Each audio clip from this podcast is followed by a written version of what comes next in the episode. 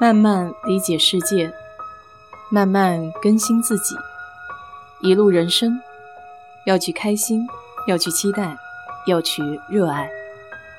我是 DJ 水色淡子，在这里给你分享美国的文化生活。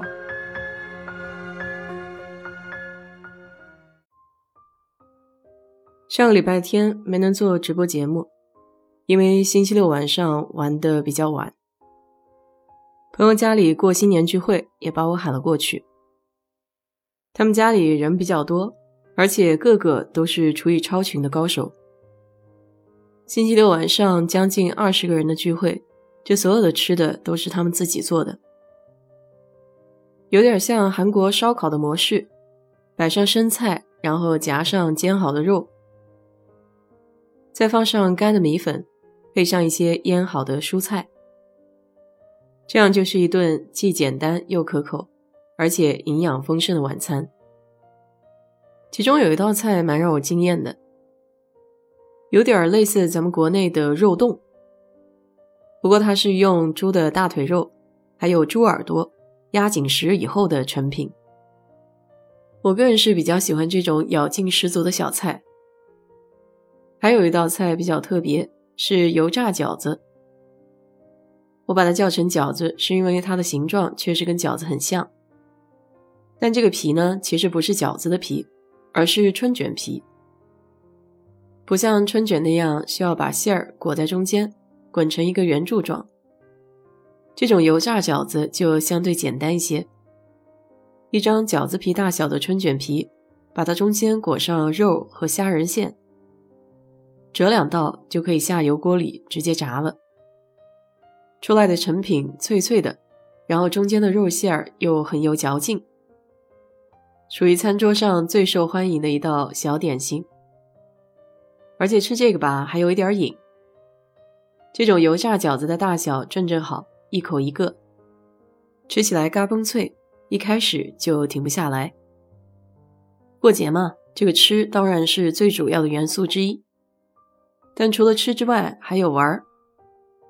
那天晚上又学到了几个新的小游戏，我给它起名叫“捞钱游戏”。先把一堆大大小小面值的纸币放在一张平的台子上，纸币需要铺散开来，稍微有一点厚度。然后参与游戏的人呢，左手是一个容器，可以是不锈钢的锅，也可以是塑料的盆；右手就是一个塑料的锅铲子。游戏开始的时候，参与这个项目的人需要戴上眼罩，然后有身边的人让他转上四圈，再开始用铲子把纸币铲到碗里，铲多少算多少。因为没有设定限制，所以这需要发挥你的想象力，怎么样才能更多的把钱铲到碗里？当然，你这个碗是不可以靠着桌子的，必须处于一种悬浮的状态。由于人比较多，所以我们先从杯子里面抽取纸条，看自己的号码，按顺序来参加这个游戏。这里纸币的面积有一块钱、五块钱，还有二十块钱。你也可以说，靠前面参与游戏的人呢，这样的机会会大一些，毕竟桌面上剩的钱比较多。但它跟这个顺序又不那么相关，因为这要看你前面的人。能不能产到大面额的纸币？我的号码比较靠后，所以我先是看着他们玩。为了烘托整个游戏的气氛，当这个参与游戏的人蒙上了眼罩之后，开始产钱，大家伙儿都要一起起哄，表现出来他好像产了很多钱到那个碗里一样，但也许是一毛都没有产到。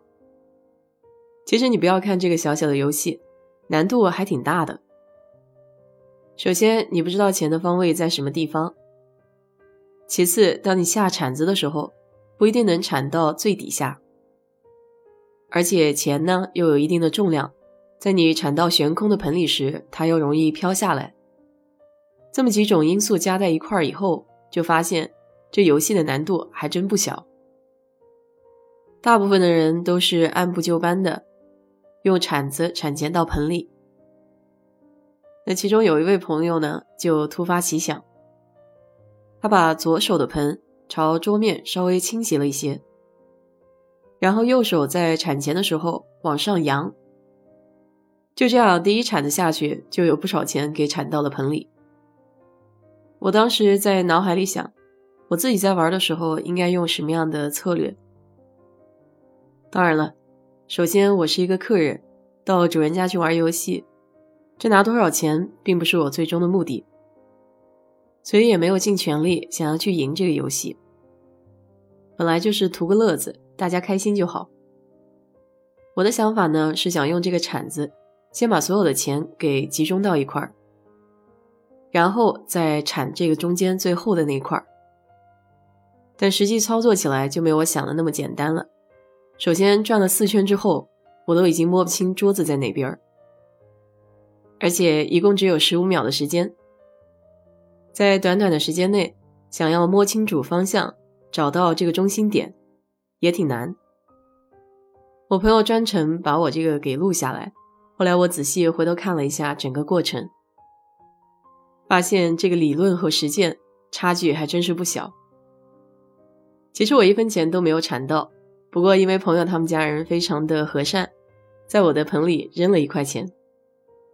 这也算是给我的游戏画了一个圆满的句号吧。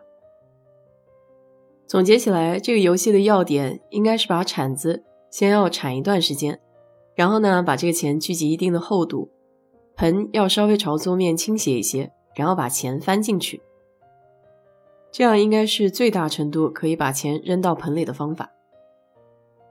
不过说了这么多不打紧，你还是得回家去试一试。看看这个游戏，你到底可不可以玩得很好？这也算是亲朋好友在一起逗乐子的一种方法吧。